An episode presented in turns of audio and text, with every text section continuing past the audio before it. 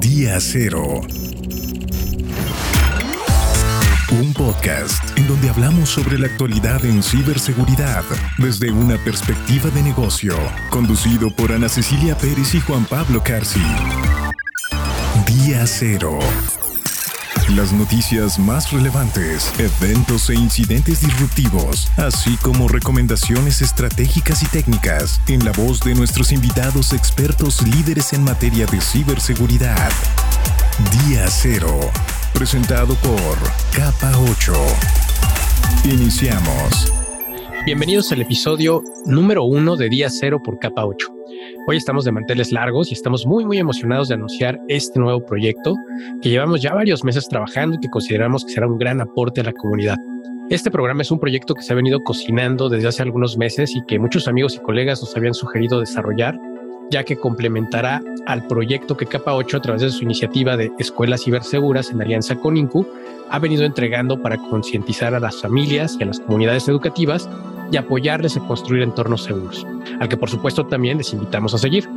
En nuestro nuevo proyecto Día Cero por Capa 8 estará enfocada a empresas y gobiernos que buscan fortalecer sus estrategias en ciberseguridad es hora de comenzar un nuevo proyecto. En el episodio de hoy abordaremos un tema que es fundamental en tu estrategia, la concienciación en ciberseguridad.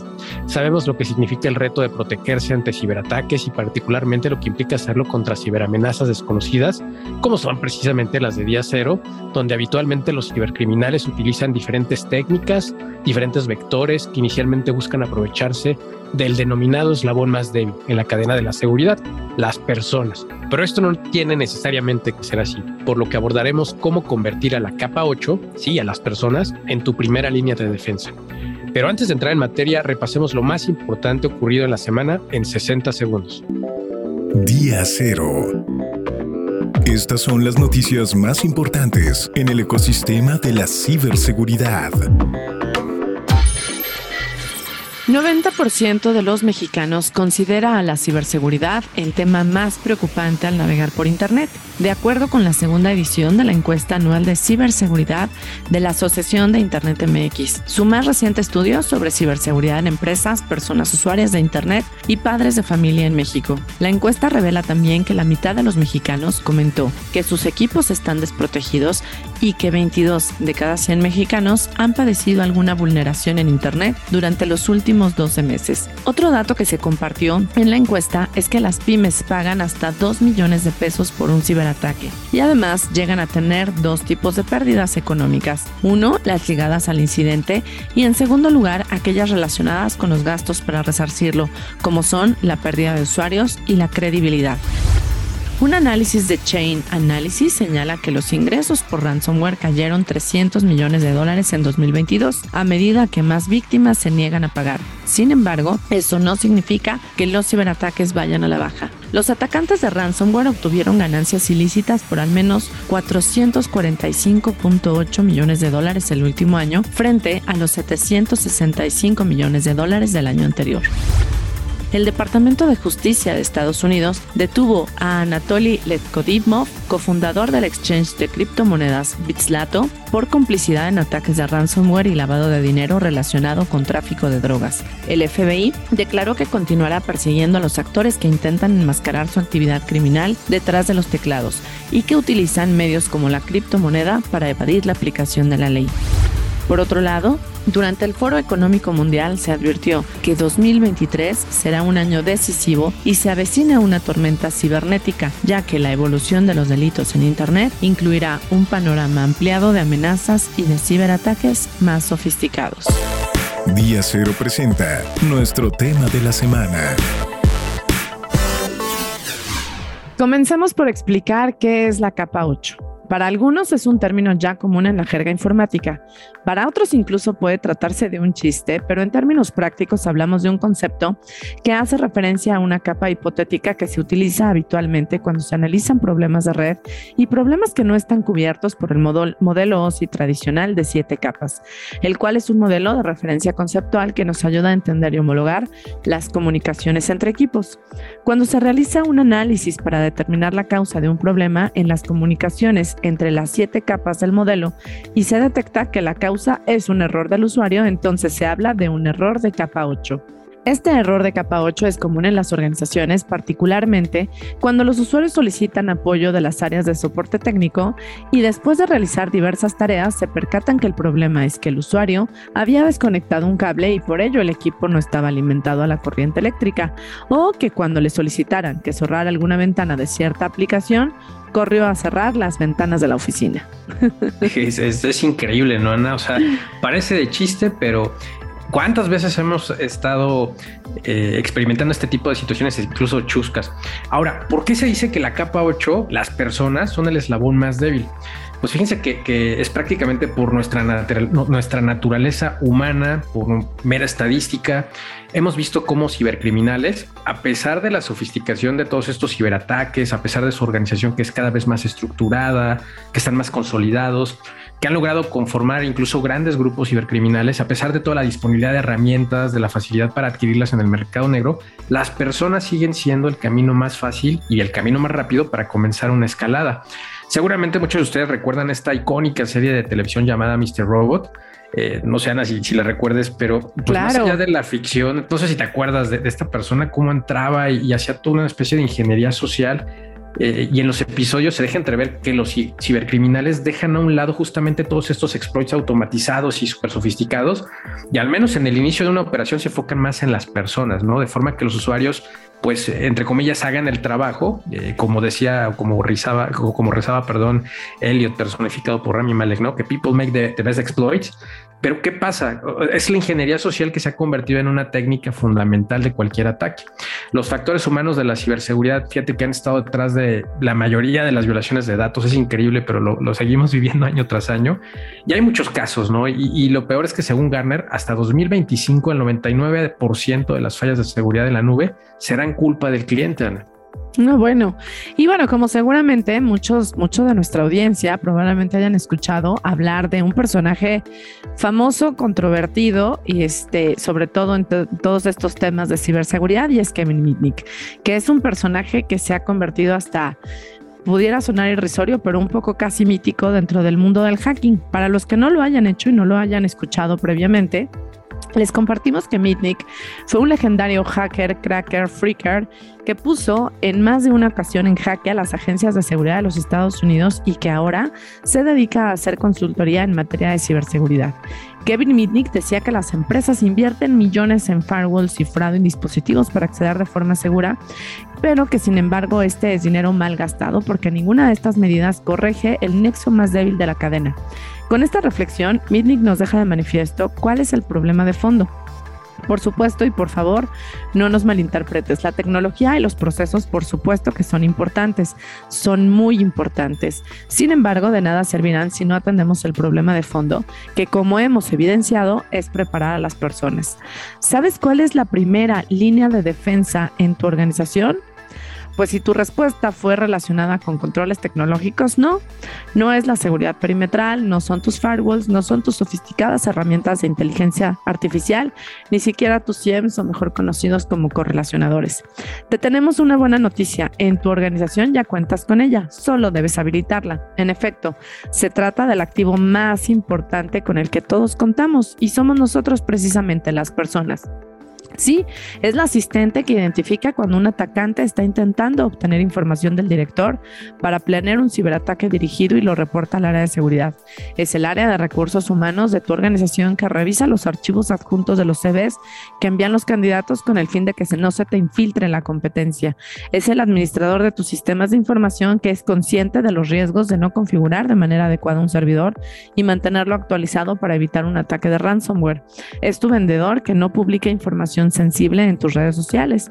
Eres tú, directivo o dueño del negocio, que identificas un correo con phishing y no das clic en un enlace malicioso. Entonces hoy en las organizaciones todos contamos con esa primera línea de defensa, pero la pregunta es... La pregunta es, ¿y cómo la habilito? ¿Cómo la habilito? Oye, es que, estás platicando ahorita unas situaciones y, se me vienen a la mente muchos, pues lamentables casos, Ana, de, gente que hemos tenido la, a bien apoyar, donde han perdido incluso prácticamente su negocio, ¿no? Por, cuestiones relacionadas con, phishing o, con un enlace malicioso, como, como lo estabas comentando y, e increíblemente pues las personas justamente fueron el, ese vector o ese inicio del vector de ataque. Y que lamentablemente no fueron consideradas desde el inicio, ¿no? Que es mucho lo que pasa en las organizaciones. No se toman en cuenta desde el inicio de la creación de una organización y los efectos pueden ser devastadores devastadores, devastadores sin dudas. Y entonces preguntamos, ¿y cómo lo habilitamos? Pues justamente a través de concienciación. ¿Y, qué crees, Ana? Que, que, esto se sustente en algo elemental, el, trabajo. O sea, no debe ser esto visto como una cuestión de que distrae a nuestros empleados, a los colaboradores con la plática de seguridad de información que damos una vez al año, que cuántas veces nos han pedido apoyo para esto y que sabemos que esto no da resultado de ninguna forma. Esto es un proceso que debe vivirse día con día porque estamos trabajando con personas, no estamos trabajando con computadoras. Es porque hablamos de cultura de seguridad, hablamos de hábitos, hablamos de costumbres, hablamos de comportamientos y eso no se puede cambiar con un parche o con una actualización de Humanware. Estaría, estaría genial, estaría fantástico que pudiéramos, como las computadoras, como los sistemas informáticos, hacer una actualización, pero eso no se puede hacer con las personas, porque los atacantes están día a día innovando sus técnicas, sus tácticas de ataque y la mayoría de ellos comienzan precisamente intentando explotar la vulnerabilidad más grande que existe en la humanidad, que son justamente eso, las personas. Ahora, ¿qué es y qué no es la concienciación? Esto es bien importante. Concienciación no es la sesión anual de capacitación, como donde ingresamos hordas de personas a una aula y al mero estilo de la escuelita les damos una clase de una hora sobre conceptos de seguridad y que habitualmente también lo hacemos eh, trayendo a la persona más técnica que, no tiene esa facilidad de hacer clic con las personas y, que pues por supuesto no al final el resultado es totalmente negativo. Concienciación tampoco es la plática del colaborador técnico justamente o del hacker que en el mejor de los casos explica con tecnicismos que es un phishing. Eso no nos sirve. No, no queremos que las personas o las personas que hacen uso de los sistemas de información eh, puedan hacer ingeniería en reversa un malware. No deseamos eso. Necesitamos que sepan cómo actuar a identificar una amenaza. Concienciación tampoco es enviar un correo electrónico mensual con un párrafo, con una recomendación para protegerte. Esto, créanme que la mayoría de esos correos electrónicos acabarán en, la, en el cesto de, de la basura y no los leemos. Recuerden que hablamos de personas y los seres humanos aprendemos con base en la experiencia y en la práctica. Una plática de una hora al año es tiempo de verdad tirado a la basura. Si ustedes lo están realizando de esta manera, les recomendamos que no inviertan su tiempo y dinero de esta manera. No tiene ningún efecto y lo más probable es, si no es que ustedes mismos ya lo comprobaron, es que el riesgo de que alguien cometa un error es alto. Concienciación es un proceso formal, así, en letras mayúsculas, y es todo un reto porque tiene como fin cambiar hábitos y comportamientos, y en términos más profundos, la cultura. La cultura no es solo el comportamiento de las personas, sino sus actitudes, percepciones y normas. Esto no solo es más difícil de cambiar, sino más difícil incluso de medir. Entonces, la concienciación es un proceso formal para entrenar a los empleados sobre seguridad informática y hacerles conciencia sobre las amenazas y riesgos que existen en el ciberespacio y las medidas que deben adoptar. Es crucial porque es el vehículo para difundir la información que los usuarios, incluidos los gerentes y la alta dirección, necesitan para hacer su trabajo. En términos estrictos, en la adquisición de conocimiento existen varias fases. La concienciación no es entrenamiento. El propósito de concienciación es simplemente centrar la atención en la seguridad. Está destinado a permitir que las personas reconozcan los problemas de seguridad de TI y respondan en consecuencia. En las actividades de concienciación, el usuario es el receptor de la información, mientras que el usuario en un entorno de entrenamiento tiene un papel mucho más activo. La concienciación se basa en llegar a audiencias amplias, con técnicas de empaquetado atractivas. El entrenamiento es más formal y tiene el objetivo de desarrollar conocimientos y habilidades para facilitar el desempeño laboral. Este sería el mejor escenario. El mejor escenario, sin duda. Ahora, también cabe aclarar y hay que hacer mucho énfasis en, diferenciar qué es la capacitación y la concienciación, porque en ocasiones solemos confundir estos términos. Y, nos parece que la diferencia más significativa entre ambos, entre ambos términos es que la capacitación busca enseñar habilidades que le permitan a una persona realizar una función específica, mientras que la concientización o la concienciación busca enfocar la atención de una persona en un tema o en un conjunto de problemas. La educación, por una parte, integra todas las habilidades, las competencias de seguridad de las diversas especialidades funcionales en un cuerpo de conocimiento común y, se esfuerza además por producir especialistas y profesionales de seguridad de TI capaces pues, de una visión, de una respuesta proactiva. Eh, la capacitación, por otro lado, se esfuerza por producir las habilidades, como comentábamos, y esas competencias de seguridad que son relevantes y necesarias. Y ese debería ser nuestro enfoque, lograr pasar por todas estas tres fases, eh, la capacitación, la concienciación y la educación, eh, que nos permita, dependiendo del rol que juegue cada una de estas personas en, nuestra organización, que vaya justamente adquiriendo las habilidades, los conocimientos profundos tan importantes para poder reaccionar ante este tipo de situaciones. Exactamente. Y bueno, ahora que ya entendemos qué es concienciación, ahora lo importante es identificar en dónde estoy ubicado y hacia dónde debo ir. Uno de los modelos de madurez que recomendamos es el que propone Sun Security Awareness Maturity Model. Nos puede la verdad es que dar luz en el camino sobre un modelo de madurez basado en cinco niveles, similar a los modelos ocurridos en TI, como por ejemplo el tan famoso CMMI. Las organizaciones que ya tienen ciertos esfuerzos implementados alrededor de concienciación, por lo general buscan hacer compliance o cumplir con requisitos específicos de auditoría, que serían alrededor de segundo nivel. Pero esa es una meta que no garantizará en lo absoluto habilitar una primera línea de defensa sólida. Para lograr ver resultados, requerimos movernos al tercer nivel identificado como promoción en concienciación y cambios de comportamiento. Ahí está el detalle. De manera que ya comencemos a generar cambios de hábitos, que eso es lo importante. Un programa identifica los temas de capacitación que tienen el mayor impacto en el apoyo a la misión de la organización y se centra en estos temas clave va más allá de la capacitación anual y a menudo incluye un refuerzo continuo durante todo el año. El contenido se comunica de una manera atractiva y positiva que fomenta el cambio de comportamiento en el trabajo y en el hogar. Como resultado, las personas entienden y siguen las políticas de la organización y reconocen, previenen e informan activamente los incidentes. El éxito del programa se expande para incluir una reducción en el comportamiento relacionado con el riesgo y un mayor conocimiento de las políticas. Suena, interesante, Ana, pero además suena complejo, ¿no? Y entonces muchos se preguntarán, ¿cómo lo hago? Pues bueno, la verdad es que no, no es no es tan complejo ni, ni, se abrumen. Eh, algo importante es justamente no abrumar a las personas con demasiada información, porque de lo, de lo contrario crearemos eh, algo que llaman los especialistas sobrecarga cognitiva. ¿Qué es esto de, de la sobrecarga cognitiva? Pues es básicamente que, las personas se abruman justamente con tanta información que no eh, alcanzan a enfocarse eh, cuando hablamos de comportamientos justamente en uno que nos permita modificar nuestras actitudes, nuestra forma de conceptualizar algo y de reaccionar ante ello si nosotros nos centramos solamente en pocos comportamientos que sean clave de alto impacto, es mucho más probable que, se cambien comportamientos y de esta manera generemos un impacto en la organización. Esto, por supuesto, requiere que se realice un análisis muy concienzudo para determinar cuáles son los principales riesgos humanos. Y se puede realizar eh, un análisis de riesgo cualitativo como, como un instrumento que nos permite identificar hacia dónde caminar en estos términos. Ahora bien, ¿por cuáles riesgos comienzo? Es, es justamente la pregunta clave que todo mundo se hace cuando comenzamos con una estrategia de concienciación. Si no tienes la posibilidad de realizar un análisis de riesgo, la recomendación es que prioricemos entre 3 a 7 principales riesgos humanos. Recuerden, no, no sobrecarguemos cognitivamente a nuestros colaboradores y podemos usar como base alguno de los de los eh, amenazas o riesgos más importantes. Por ejemplo, accidentes, eh, contraseñas, el phishing, redes sociales, ingeniería social, correo electrónico o mensajería. Y mira que por riesgos hay muchos, pero como bien dices, no hay que sobrecargar a nuestros colaboradores. Ahora, ¿cómo se despliega?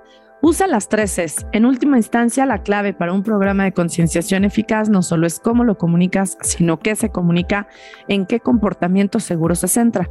Deseas asegurarte de priorizar tus temas y centrarte solo en aquellos que abordan tus principales riesgos humanos. Para ello, nuestra recomendación es utilizar las tres Cs de la concienciación, comunicación, cultura y colaboración. En términos de comunicación, ¿qué es muy importante? Primero, comunicar de manera atractiva, es decir, que llamemos la atención. Comunicar en sus términos, no en los nuestros. Recordemos que tenemos que hablar en el mismo lenguaje de la audiencia que nos está escuchando. Y el tercero, comunicar el contenido correcto a las personas correctas, que hagan sentido en función de su labor o de su función dentro de la organización. En términos de cultura es relevante no solo comportamientos, sino actitudes, creencias y percepciones hacia la seguridad cuál es la norma de su organización y por último, lo más probable es que tenga múltiples culturas y esto es importante tomarlo en cuenta. Finalmente, en términos de colaboración, no se puede trabajar en el vacío. La conciencia toca a cada persona en una organización Necesitas la participación y comentarios de diferentes roles, departamentos y equipos. Crear un grupo de asesores. Debemos mantener el mensaje positivo y enfocarnos en cómo la seguridad ayuda. Debemos hacerlo personal, enfocarnos en cómo beneficia la seguridad en nuestras vidas personales y solo así lograremos un cambio de conducta. Solo así, solo así lo lograremos. Pero, pero además, esto tiene que mejorar, no podemos mantenernos estáticos, tenemos que estar eh, como se dice esa frase tan trillada, ¿no? Necesitamos mejorar algo y hay que, para ello hay que medirlo. Eh, dicen que lo que no se mide no se puede mejorar y en concienciación vaya que es importante obtener datos, medirlos y con base en ellos tomar decisiones. Existen diferentes tipos de métricas, que esto es bien interesante porque, porque muchas personas, muchas organizaciones nos comentan es que cómo puedes medir la cultura, cómo puedes medir el tema de conciencia y, resulta que hay muchas métricas, hay muchas formas de, de medir que son muy relevantes. Las más importantes son las que tienen un impacto en la organización. Ahí tenemos, por ejemplo, las métricas de comportamientos que miden cómo están cambiando los, justamente las actitudes, las percepciones de las personas eh, respecto a la seguridad dentro de la organización. También tenemos las estratégicas que miden cómo tu programa respalda el programa de seguridad general de la organización y en última instancia la misión de la organización. Estos son los tipos de métricas en los que es más probable que, estemos interesados eh, si tenemos el liderazgo senior dentro de una organización. Si tú estás más en una capa operativa, táctica, seguramente pon un juego en esto porque si tú se las acercas al liderazgo, seguramente les va a hacer muchísimo sentido. Dentro de todo este espectro de, métricas se encuentran las de cumplimiento, que miden lo que está haciendo el programa, específicamente quién está entrenando, cómo está entrenando, y estas métricas son muy valiosas para fines de cumplimiento y auditoría. Todos conocemos que hay un montón de normas en donde muchos de estos dominios están justamente enfocados en términos de capacitación y concientización de seguridad. Entonces, estas métricas de eh, cumplimiento nos ayudarán mucho a abonar en ello. Y, bueno, el sueño dorado de cualquier eh, agente de concienciación sería el poder llegar a implementar un dashboard de riesgo humano diseñado para justamente liderazgo de alto nivel.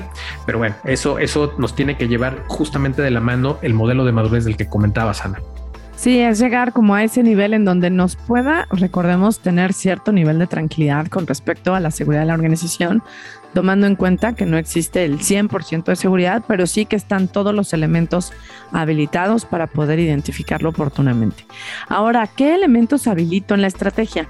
No se trata solo de mensajes ni arte, se trata de entrenar como espartanos día con día.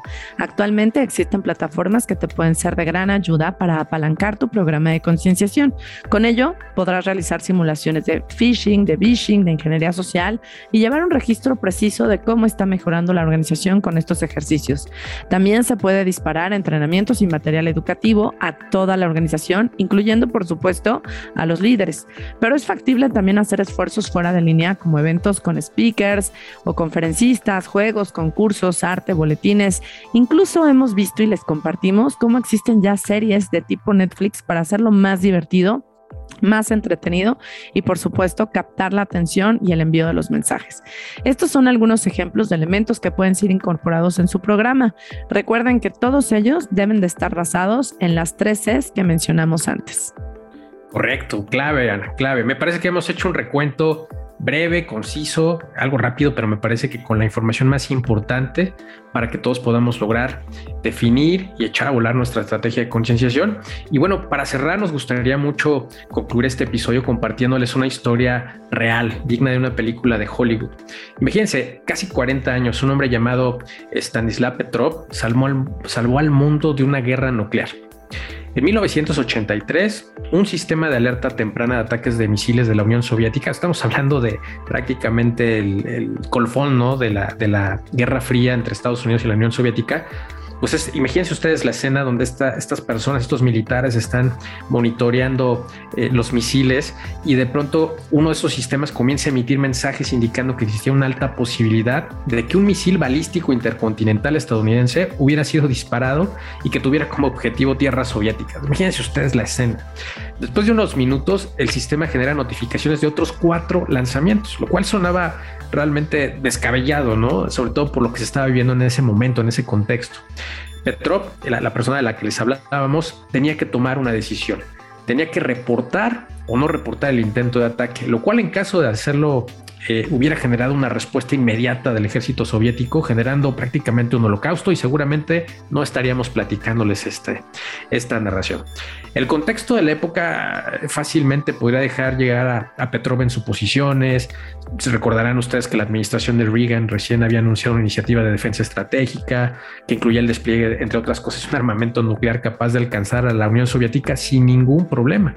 Pero Petrov no reportó el misil él junto con otros miembros de su equipo analizaron y concluyeron que lo que estaban observando en la pantalla era una falsa alarma.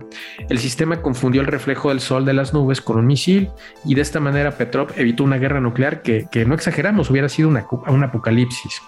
Este es un claro ejemplo de que las personas sí pueden convertirse en tu línea de defensa. Las, tecnologías, las soluciones tecnológicas, eh, vemos que con estos avances, con la inteligencia artificial y demás, son, son buenísimas, pero no son una bala de plata. Debemos de confiar mucho en las personas y, queremos dejarles este mensaje, Ana. Las personas no son el eslabón más débil, las personas son el activo más, más importante que tienes en tu organización y simplemente lo que te pedimos es que las conviertas en tu primera línea de defensa. Por supuesto, finalmente eh, todas las organizaciones contamos con este activo valioso y que tenemos que cambiar el paradigma de que son el eslabón más débil.